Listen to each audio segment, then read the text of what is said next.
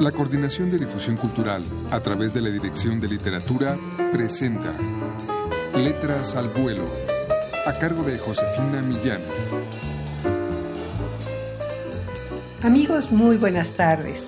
Francisco Zarco es otra de las plumas liberales de mediados del siglo XIX que apoyó el triunfo de la Reforma historiador y periodista, es uno de los seleccionados por Gustavo Jiménez Aguirre para integrar este segundo volumen de la colección crónica que edita la Dirección de Literatura de la UNAM.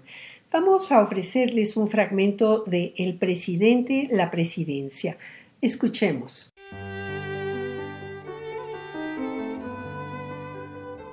En México se cree todavía que honra estar cerca de los grandes personajes. Solo así puede explicarse que ciertos hombres sean ayudantes, cuando sería mejor para ellos y para el país que se consagraran a las faenas de la guerra.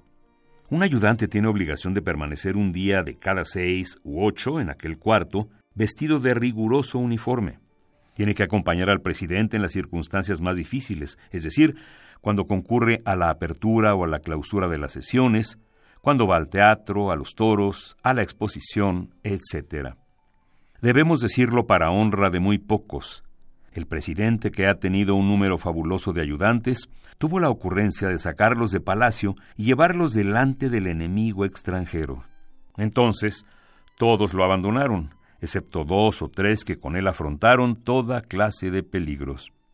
En el pedazo de corredor que está entre la presidencia y el Senado, hay cómodos asientos para los que esperan audiencia, y no hace mucho se veían decorando la entrada cuadros en que de una manera vaga estaban representadas algunas virtudes, como el patriotismo, el honor, la fortaleza, la caridad, el valor, etc., como si todas estas zarandajas debieran acompañar al escogido del pueblo hasta el umbral de su alta magistratura y nada más.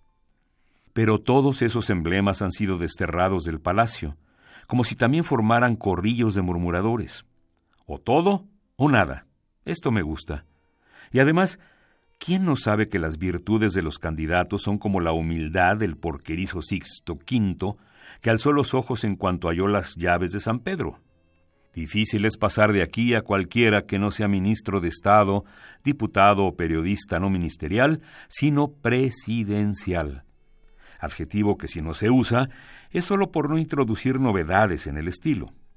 Solo a la hora de audiencia es permitido al ciudadano contemplar a sus anchas al supremo magistrado del país. ¿Iré yo a la audiencia? No, porque nada tengo que pedir ni que decir. Pero a pesar de esto, lectores queridos, por mí sabréis lo que es la presidencia, lo que es ser presidente. Suponed que es la hora que gustéis. El presidente, por supuesto, ha dormido, ha almorzado con tranquilidad, se ha vestido y se ha resignado a sufrir un nuevo día de su gobierno.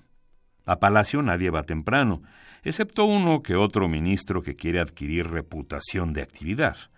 El presidente puede, pues, por la mañana tomar el aire del jardín, puede pasearse por sus habitaciones, puede recostarse sobre un sofá y hojear los periódicos, buscando impaciente los elogios que se han mandado hacer desde la víspera, o irritarse o mirar con desdén los gritos de la oposición. Pocos presidentes aman la lectura. Los más de ellos solo tienen tiempo para dar un vistazo a los avisos. ¿Para qué es más?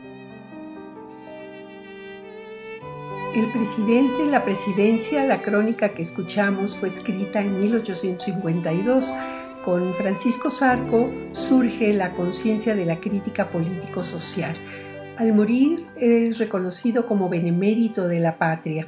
El volumen 2 de Crónica cuenta con 56 crónicas divididas en tres apartados. La ciudad en el centro, de San Ángel la tierra adentro y Escape al extranjero. Adquiéranlo ustedes, amigos, en todas las librerías de esta universidad o llamando al 5622-6202. Muchas gracias por su atención. A Juan Stack por la lectura. Yo me despido. Soy Josefina Millán.